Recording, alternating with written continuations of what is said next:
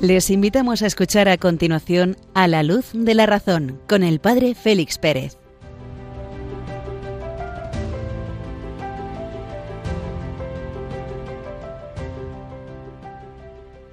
Muy buenas noches queridos amigos de Radio María.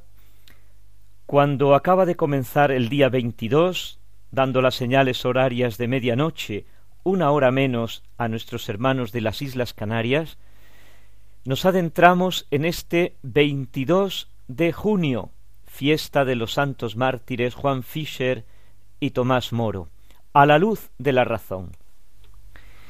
En los catorce meses de prisión, del 17 de abril al 6 de julio de 1535, Tomás Moro escribió varios cientos de hojas que forman uno de los más conmovedores testimonios de la fidelidad de un ser humano a su conciencia, a su razón, a la verdad, a la fe y a sus principios. Además de una numerosa correspondencia que parcialmente se ha podido ir rescatando y unas cuantas conmovedoras oraciones encontradas en su libro de las horas, y una instrucción para recibir el cuerpo de Cristo, escribió La agonía de Cristo, un tratadito pequeño obra inconclusa que parece habérsele arrancado de las manos justo cuando estaba en el capítulo de la aprensión de Cristo, en la agonía del huerto de los olivos, sus últimas palabras escritas antes de morir son y echaron mano sobre Jesús.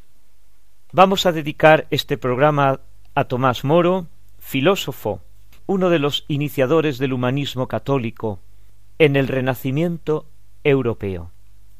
La primera parte del programa seguiremos leyendo y comentando la encíclica sobre la fe y la razón de San Juan Pablo II. En el libro de la sabiduría del Antiguo Testamento encontramos una profundidad impresionante en la que se dan cita la fe y la razón como compañeras de camino en la segunda parte del programa continuamos adentrándonos en las interioridades del hombre, la doctrina de los sentidos internos nos da una explicación sencilla y profunda de una difícil tarea, conjuntar, conjugar el mundo exterior a nosotros y el mundo interior nuestro, los sentidos y lo que percibimos por ellos, y la inteligencia y la razón que trabajan sobre este material. ¿Cuál es ese mundo interior intermedio entre los sentidos y la razón? Para concluir en la tercera parte del programa presentando a grandes rasgos la vida y la obra de Santo Tomás Moro, en particular su escrito más, más conocido, más famoso, La Utopía, en ningún lugar. Y sin más iniciamos la singladura de nuestro programa de esta noche. Unos momentos musicales nos dan paso a la primera parte.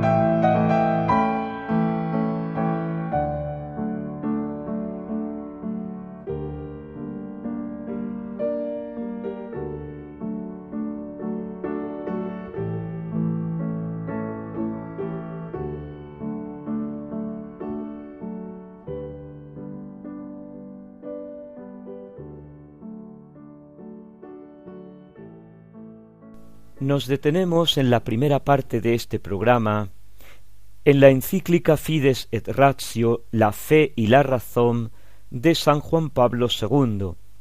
Habíamos visto en los días pasados los números 16, 17 y 18.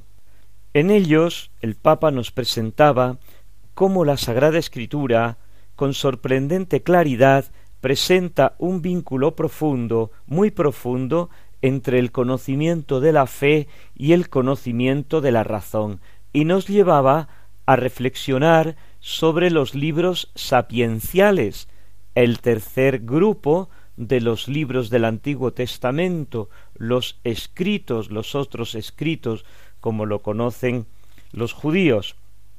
Nos hacía algunas consideraciones metodológicas para recordarnos finalmente cómo en Dios está el origen de cada cosa, en él se encuentra la plenitud del misterio, y esta es su gloria, y al hombre le corresponde la misión de investigar con su razón la verdad, y en esto consiste su grandeza.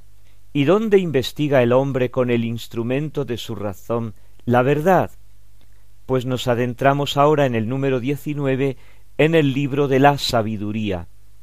El libro de la sabiduría, dice el Papa, tiene algunos textos importantes que aportan más luz sobre este tema. En ellos el autor sagrado habla de Dios que se da a conocer por medio de la naturaleza. Hasta ahora el Papa había presentado la estructura propia de la razón, que se dispone a indagar sobre los secretos del mundo. Hoy, en el número diecinueve, el Papa nos presenta cómo la razón instrumento es capaz de desvelar los secretos de la naturaleza. Para los antiguos, el estudio de las ciencias naturales coincidía en gran parte con el saber filosófico. Tenemos que el origen de la filosofía en el mundo griego está en una reflexión precisamente sobre la naturaleza sobre los elementos que componen el maravilloso espectáculo que se desarrolla delante de mis ojos. Y también en la Sagrada Escritura aparece esto mismo. Después de haber afirmado que con la inteligencia el hombre está en condiciones de conocer los secretos de la naturaleza, el texto sagrado va a dar un paso de gran importancia. Vamos a leer el texto del libro de la sabiduría que le sirve al Papa como punto de reflexión. Es el rey Salomón el que está haciendo una oración, una reflexión, una meditación. Fue él quien me concedió un conocimiento verdadero de los seres para conocer la estructura del mundo y la actividad de los elementos, el principio, el fin y el medio de los tiempos, los cambios de los solsticios y la sucesión de las estaciones, los ciclos del año, la posición de las estrellas, la naturaleza de los animales y los instintos de las fieras, el poder de los espíritus y los pensamientos de los hombres, las variedades de las plantas y las virtudes de las raíces, cuanto está oculto y cuanto se ve, todo lo conocí, porque el artífice de todo, la sabiduría me lo ha enseñado. Y así como en la filosofía griega se balbucea en el horizonte de la naturaleza algo que tiene que ser principio de la naturaleza, principio de todo lo que existe, el arjé que llamaban los griegos, aquel principio que da consistencia a todo y que para tales de Mileto es el agua, para otro es el aire, para otro es la tierra, para otro es el fuego, andan indagando ahí como a tientas en el elemento fundante dentro de los cuatro elementos, cada filósofo va poniendo como fundamento de toda la realidad uno de estos cuatro elementos, de la misma manera, en el libro de la sabiduría se va reflexionando sobre el fundamento de todo, para para llegar al Creador. Dice así el texto sagrado de la grandeza y hermosura de las criaturas se llega por analogía a contemplar a su Creador. Este texto es sumamente importante porque nos refiere el objeto final de nuestro conocimiento que no es otro más que Dios y también el instrumento para poder llegar a Él a través, curiosamente, de la razón mediante el ejercicio de la analogía, de la comparación hacia arriba. Esta afirmación del libro de la sabiduría se encuentra en el contexto de la crítica de la idolatría. Si vanos por naturaleza todos los hombres son en quienes había ignorancia de Dios, que no fueron capaces de conocer por las cosas buenas que se ven a aquel que es, ni atendiendo a las obras reconocieron al artífice, sino que al fuego, al viento, al aire ligero, a la bóveda estrellada, al agua impetuosa, a las lumbreras celestiales, los consideraron como dioses, señores del mundo. Y ahora viene el, el punto fundamental. Si cautivados por su belleza los tomaron por dioses, sepan cuánto les aventaja el Señor de éstos, pues fue el autor mismo de la belleza quien los creó. Y si fue su poder y eficiencia lo que les dejó sobrecogidos, deduzcan de ahí cuánto más poderoso es aquel que los hizo, pues de la grandeza y hermosura de las criaturas se llega por analogía a contemplar a su Creador. Se reconoce así en la Sagrada Escritura un primer paso de la divina revelación constituido por el maravilloso libro de la naturaleza, con cuya lectura, mediante los instrumentos propios de la razón humana, se puede llegar al conocimiento del Creador, de la naturaleza a su autor. El Papa Benedicto XVI con frecuencia hace referencia precisamente al lenguaje de la naturaleza, que los magos, los reyes magos, nuestros reyes magos, interpretando los signos celestiales, pudieron llegar a contemplar al Verbo hecho carne, al autor de la naturaleza. ¿Por qué entonces muchos hombres no son capaces de concluir que de las cosas bellas, de la belleza de la creación, se llega al autor? Pues afirma el Papa. Porque no se debe tanto a la falta de un medio adecuado, cual es la razón, la inteligencia, sino sobre todo al impedimento puesto por la voluntad libre y por el pecado. La voluntad libre, la libertad y el pecado, que obnubilan, dificultan el ejercicio de la inteligencia, el ejercicio de la razón. Y nos detenemos aquí, unos momentos musicales, y abordamos la segunda parte del programa.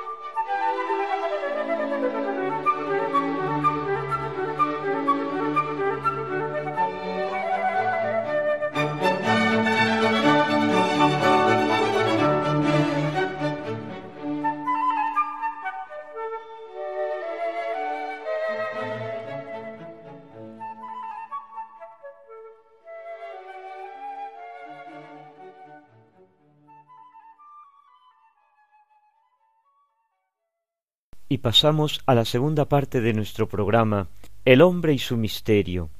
Nos habíamos quedado en el programa anterior intentando bucear en la interioridad del hombre para saber qué hay en esa región intermedia entre el conocimiento sensitivo, entre los sentidos externos, la vista, el oído, el olfato, el gusto y el tacto, y el conocimiento intelectual, la idea, una región intermedia que llamamos la percepción. Estábamos viendo las distintas teorías que explican el fenómeno de la percepción y nos habíamos quedado en la doctrina clásica de los sentidos internos. A diferencia de los cinco sentidos externos, tenemos también unos sentidos internos que unifican y preparan la sensación como material necesario para que el intelecto elabore el concepto, la idea. Habíamos visto en esos sentidos internos el primero de ellos el sentido común, que es la raíz y el principio de los sentidos externos y a su vez relaciona y compara las distintas sensaciones y tiene una cierta conciencia sensible de que está sintiendo, capta los objetos de cada uno de los sentidos externos, los discierne y aúna con una formalidad superior los va predisponiendo para algo más grande. ¿Cuál es ese algo más grande? El segundo de los sentidos internos, la imaginación o fantasía. Tiene como función el representar el mundo real o crear mundos fantásticos a partir de las sensaciones recibidas y unificadas. Su mundo ya es irreal, no es una presentación de lo exterior, sino una representación interior, la representación de un objeto en ausencia de éste. El órgano de la imaginación evidentemente pues está en el cerebro, al igual que los demás sentidos internos. Y nos habíamos quedado para iniciar la memoria. La memoria es la facultad de recordar el pasado en cuanto pasado. No es la conservación de imágenes en un sentido genérico, sino el reconocimiento de una imagen en cuanto referida al pasado. Yo no tengo en la, memoria una casa, la casa, aquella casa, sino tengo en la memoria esta casa donde he vivido, aquella casa que vi al pasar por la puerta, aquella casa que es la de fulanito, es una relación de un fenómeno presente relacionado con el pasado. Ninguno de los sentidos externos percibe este aspecto temporal de las cosas. El ojo ve colores, el tacto siente presiones, frío, dolor, rigidez, dureza, no ve, ni se oye, ni se palpa. La temporalidad de las cosas, de las acciones, ningún sentido externo percibe este aspecto temporal de las cosas.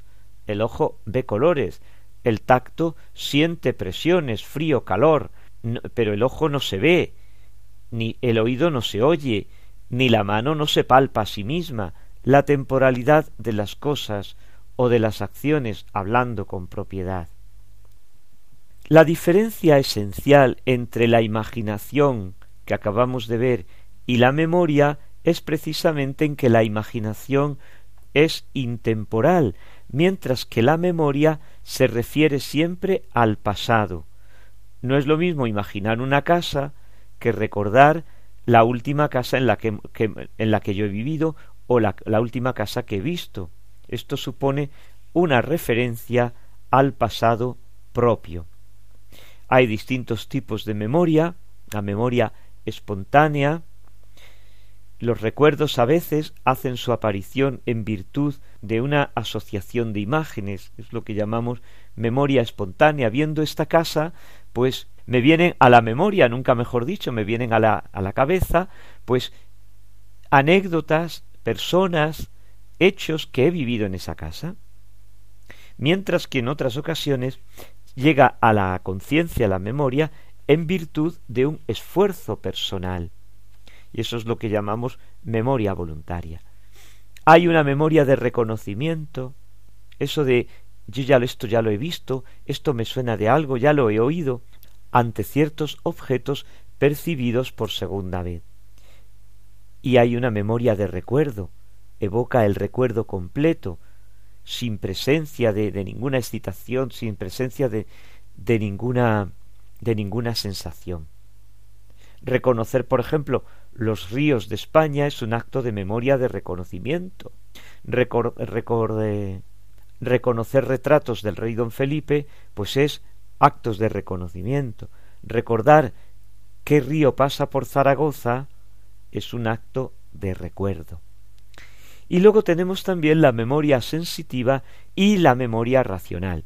Memoria sensitiva es propia de este momento del conocimiento, reproduce los conocimientos que nos han entrado por los sentidos que no han sufrido posterior elaboración por las facultades mentales superiores de las que hablaremos próximamente, y la memoria racional es aquella que reproduce ideas, razonamientos, relaciones lógicas, una memoria mucho más trabajada.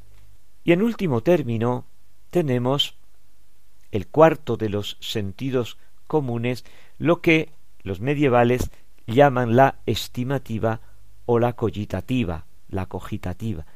Este cuarto sentido interno, el último, podemos decir que es la cumbre de la vida animal y por tanto en la vida humana es el paso más inmediato entre la vida sensitiva y la vida intelectiva. Es el paso como entre los sentidos y la inteligencia, como una especie de frontera que hay ahí.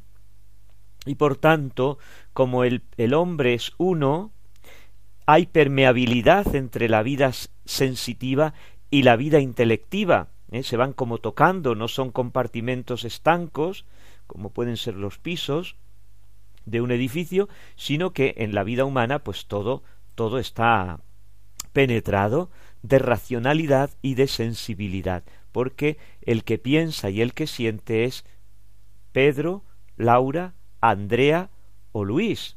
Es la persona la que piensa y es la persona la que siente, no es el cuerpo por un lado y el alma, el espíritu por otro. Bueno, pues esta cogitativa esta estimativa tiene esa labor de frontera.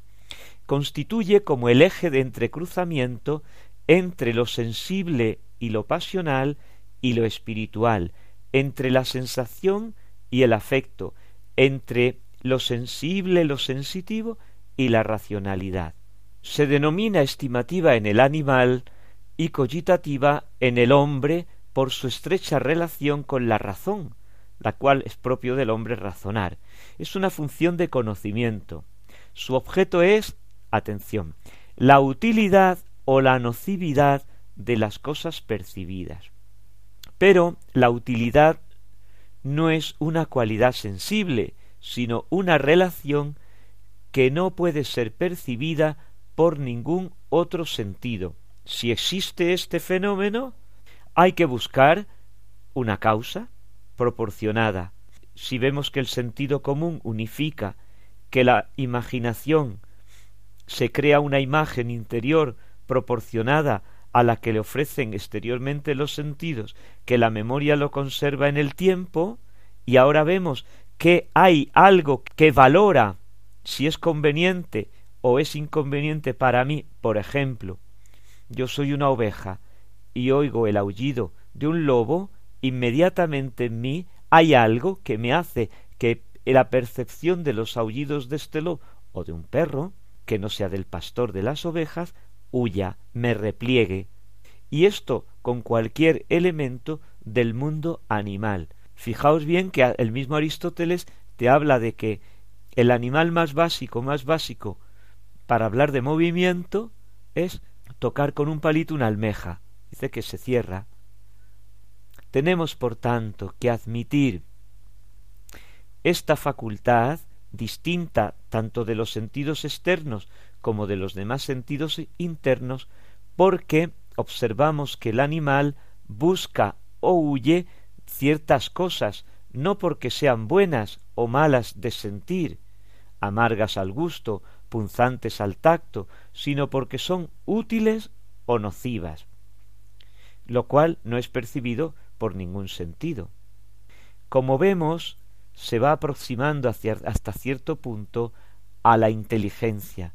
Por eso los clásicos hablan de que en este sentido se encuentra la plenitud de la vida animal. Además de aportar la valoración del objeto, esta facultad desarrolla en la organización de la percepción humana una segunda función, dar el último toque al objeto de la percepción y presentarlo así al intelecto, en la vida humana, claro, en el animal no. Y de esta manera sirve de como de escala, sirve como de escalera comunicativa entre estos dos mundos, el mundo sensible y el mundo inteligible. En el orden del conocimiento, la cogitativa tiene también la función, conectada con, con lo que acabamos de decir, de permitir que nuestro entendimiento, que tiene por objeto los conceptos universales, pueda conocer y descender a lo concreto y a lo singular. Vamos a traer un texto de Santo Tomás que es sumamente claro y preciso. Dice así el doctor común. Nuestra alma no conoce directamente el singular. Singular quiere decir los objetos concretos.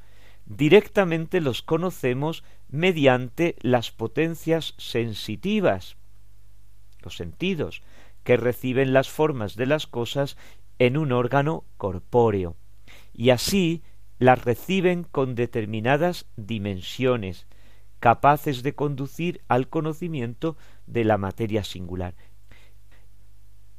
En este movimiento de subir y bajar del singular al general, del particular, del dato al fundamento, la cogitativa compara, compone y divide, tiene lo que llama, llama Santo Tomás, comentando Aristóteles, el juicio de los singulares, el experimentum, la experiencia, que es algo intermedio, que volvemos a repetir, es algo intermedio entre la memoria sensitiva y la inteligencia. De la sensación se origina la memoria en aquellos animales en que perdura la impresión sensible. La memoria, dice Santo Tomás, muchas veces repetida sobre una misma cosa, pero en diversos singulares, produce el experimento. Y el experimento no parece ser otra cosa sino que tomar algo de las muchas cosas retenidas en la memoria. Por ejemplo, cuando uno recuerda que tal hierba repetidas veces curó a muchos de la fiebre, se dice que hay experimento de que tal hierba tiene eficacia contra la fiebre. Mas la razón no se detiene en el experimento de las cosas singulares, sino que de los particulares sobre los que se ha experimentado toma lo común, lo cual se consolida en el alma y lo considera a él sin considerar a ninguno de los singulares. Y esto común es lo que toma como principio del arte y de la ciencia. Por ejemplo, una vez que el médico consideró que esta hierba curó a Sócrates de la fiebre y a Platón de la fiebre y a muchos otros hombres en concreto, tiene el experimento, pero cuando su consideración llega a generalizar que tal especie de hierbas cura la fiebre sin más, esto ya se toma como regla del arte médica. Y podríamos decir que esto ya es fruto de nuestra inteligencia. Bueno, pues hemos hecho una suscinta presentación de este sentido interno que es desconocido para mucha gente y que es sumamente fundamental. Es por el que se rige la vida animal en el concreto de cada día, es decir, por qué se mueve el animal, hacia dónde se mueve. Precisamente el animal que dispone de esa facultad locomotiva de moverse hacia, buscando o huyendo, buscando lo conveniente, lo necesario, huyendo de lo perjudicial, en el ser humano, en el hombre, nos encontramos que esta, esta cogitativa, esta este experimento, esta experiencia, viene transida de racionalidad y va despuntando en ella la racionalidad. Fijámonos si nos damos cuenta lo que acaba de decir Santo Tomás, que el arte y la ciencia brotan precisamente de la experiencia. Y lo dejamos aquí. Retomaremos en el próximo programa algunas de las características de este conocimiento sensitivo, general ya, para adentrarnos en el mundo intelectivo. Unos momentos musicales y avanzamos en nuestra noche.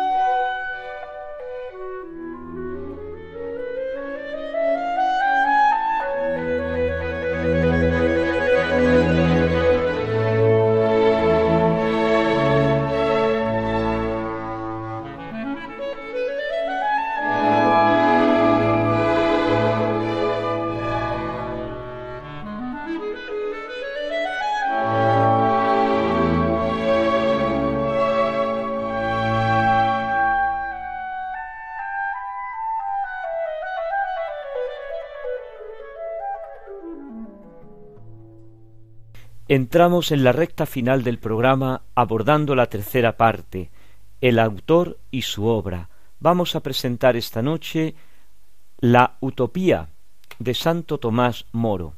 El Papa Benedicto XVI, visitando Inglaterra en el 2010, pronuncia las siguientes palabras ante los representantes de la sociedad británica. En particular quisiera recordar la figura de Santo Tomás Moro, el gran erudito inglés y hombre de Estado, quien es admirado por creyentes y no creyentes, por la integridad con la que fue fiel a su conciencia, incluso a costa de contrariar al soberano, de quien era un buen servidor, pues eligió servir primero a Dios.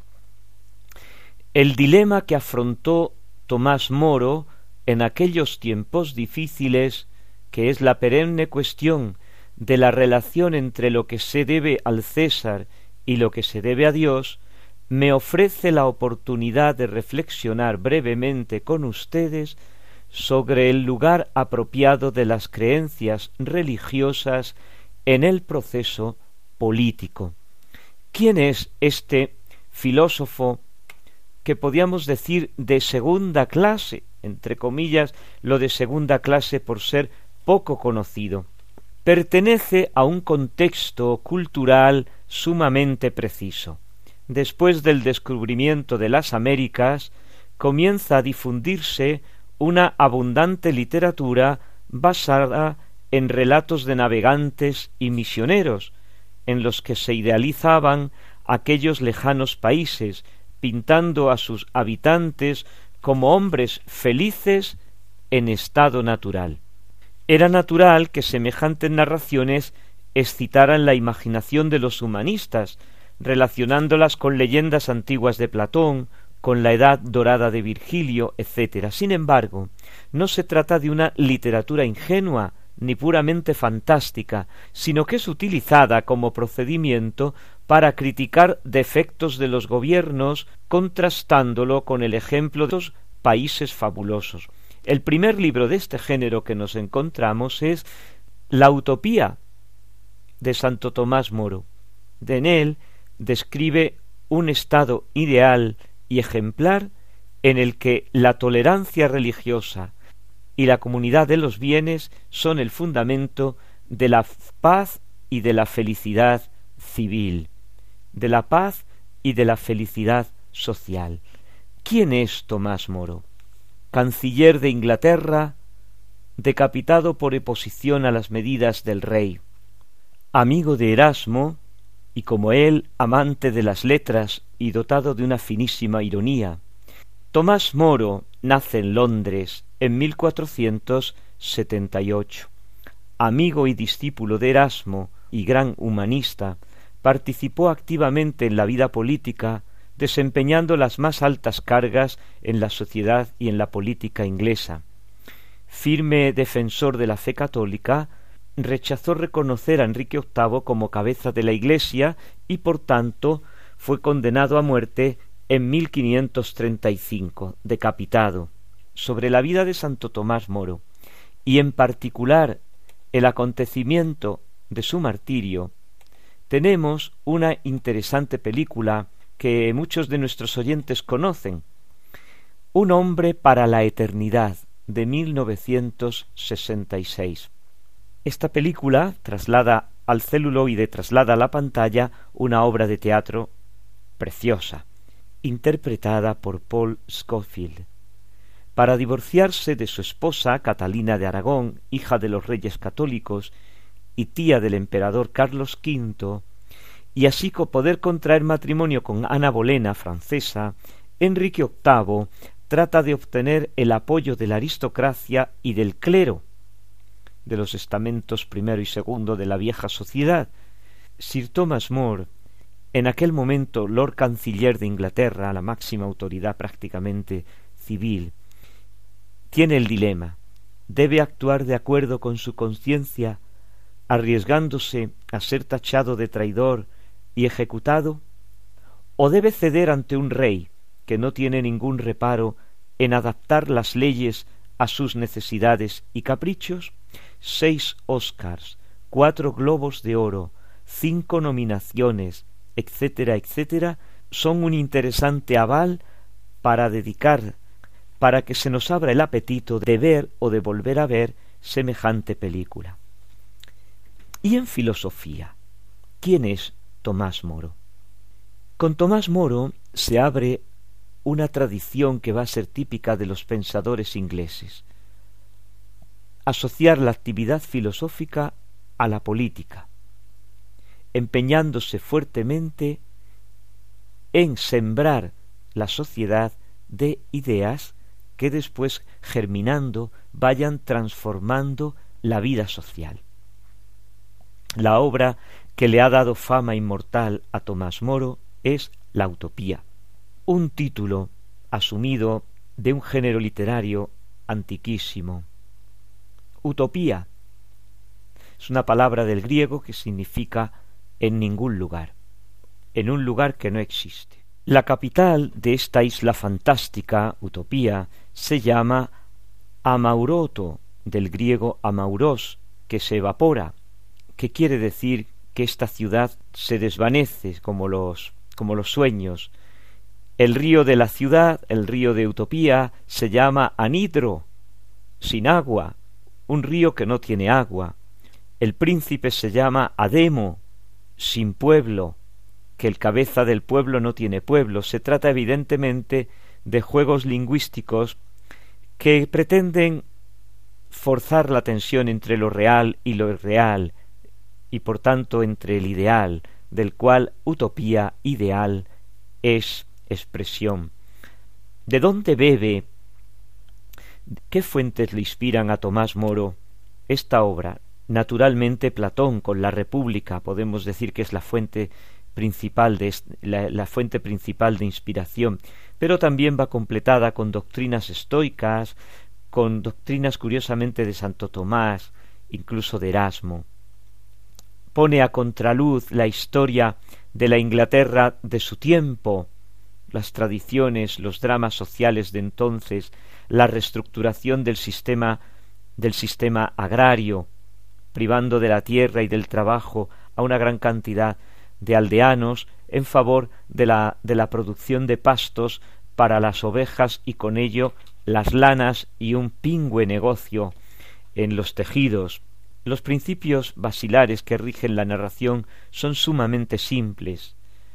Tomás Moro está profundamente convencido de que bastaría seguir la sana razón y las más elementales leyes de la naturaleza con la que la razón está en perfecta armonía, para huir de los males que afligen a la sociedad del momento.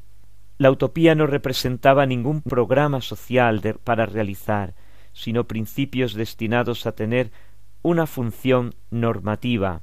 El punto clave lo pone Tomás Moro en la ausencia de la propiedad privada, que tantos problemas daba en aquel momento. Se expresa así.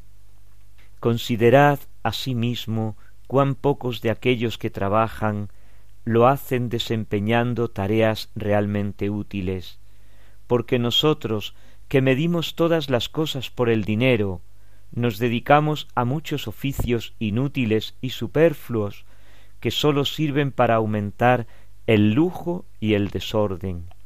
Porque si todos aquellos que trabajan se ocuparan en producir las cosas que son verdaderamente necesarias para la vida, se produciría una abundancia tal de ellas que sus precios bajarían tanto que los comerciantes no podrían vivir con sus ganancias, y si todos los que trabajan en cosas inútiles recibiesen empleos más razonables, y aquellos que pasan su vida en el ocio y la holganza cada uno de los cuales consume tanto como dos hombres que trabajan, fuesen obligados a contribuir con su esfuerzo al bien público, bastaría una pequeña proporción del tiempo empleado actualmente para ejecutar todo aquello que es necesario, provechoso o agradable al género humano, especialmente si se mantuviese el placer dentro de ciertos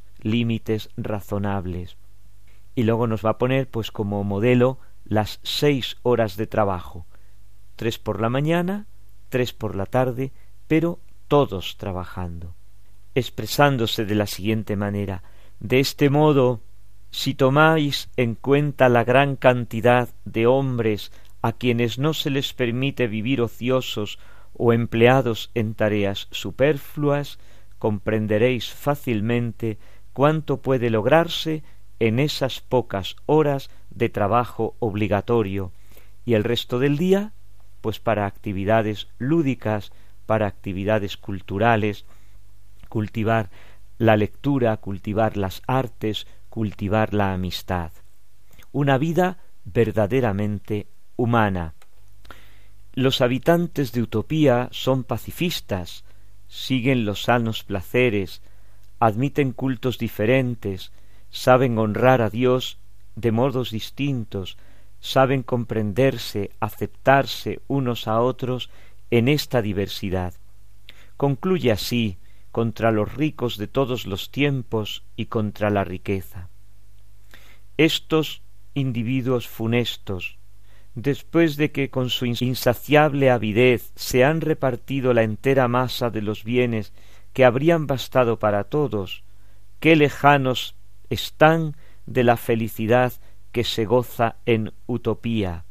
Allí, una vez que ha sido sofocada del todo la avidez del dinero, gracias a la abolición de su uso como caterva de desastres, ha sido expulsada desde sus raíces. La religión de los habitantes de Utopía está fundada sobre la creencia en una única divinidad, eterna, inmensa, incognoscible, que cada individuo es libre de adorar con el culto que crea conveniente. El Estado no impone al ciudadano ninguna particular religión, en cuanto esta última se reduce a un hecho de conciencia, que no puede ser de modo alguno violentado. Sólo el ateísmo, que consiste precisamente en negar la inmortalidad del alma y la existencia de Dios, no puede ser tolerado, porque arranca de raíz las bases morales y espirituales del Estado. Estos son prácticamente los temas fundamentales de Utopía, encontrando en ellos las instancias fundamentales tanto del Renacimiento como de la época moderna, la libertad de todo orden de presiones naturales, sociales, políticas y religiosas, la promoción de la cultura, la formación de una personalidad humana completa, obtenida mediante el desarrollo armónico de todas las facultades del alma y del cuerpo, del valor supremo de la libertad interior y de la sacrosanta inviolabilidad de la conciencia, va a dar testimonio el propio Tomás Moro con su muerte violenta ocurrida el 6 de julio de 1535. Aquel que había sido agasajado, aquel que había sido elevado a las máximas instituciones del Estado por el propio rey, ahora este rey va a acabar con su vida. Otras obras menores pero no menos importantes nos hacen un retrato del alma de este insigne filósofo. El tratado sobre la pasión de Cristo, impresionante. El tratado sobre el cuerpo santo, el cuerpo de Cristo, el Corpus Christi y la Santísima Eucaristía, ahora que acabamos de celebrar la fiesta del Corpus Christi, releer este pequeño tratadito es de una belleza impresionante, o el tratadito sobre la agonía de Cristo, redactado de su puño y letra en la Torre de Londres durante su confinamiento previo a la decapitación y salvado posteriormente de la confiscación que decretó Enrique VIII para eliminar la memoria de este gigante de la sociedad inglesa, pasó por voluntad de su hija Margaret a manos españolas y curiosamente a través de Fray Pedro de Soto, confesor del emperador Carlos V, tuvo por destino Valencia, patria de Luis Vives, amigo íntimo de Tomás Moro, y se conserva en el Real Colegio del Corpus Christi de Valencia. Terminamos así la presentación de este hombre que ha influido tanto en el pensamiento social moderno como desconocimiento tenemos tanto de su obra maestra utopía, como de estos pequeños trataditos de espiritualidad que nos abren una puerta al alma inmensa de Tomás Moro. Un momento musical y concluimos el programa.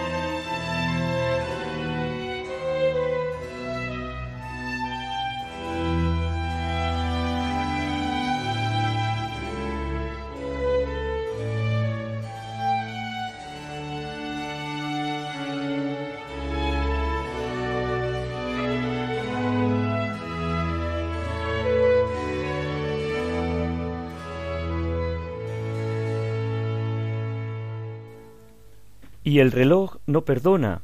Están a punto de dar las señales horarias de medianoche en las Islas Canarias, una hora más en la península y Baleares, y nos tenemos ya que despedir. Daniel desde Granada nos preguntaba, mediante correo electrónico, si el sentido común al que nos referíamos en el programa pasado es el sentido común que empleamos normalmente en la vida.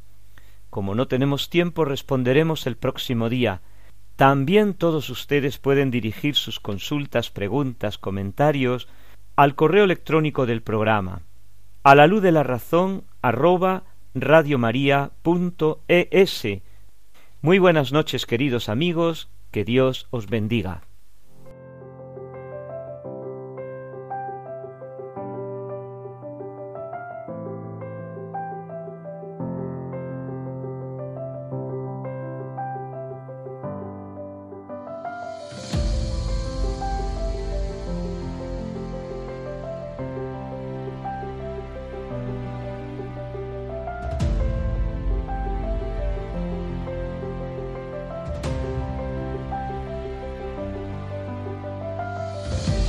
Han escuchado en Radio María A la Luz de la Razón con el Padre Félix Pérez.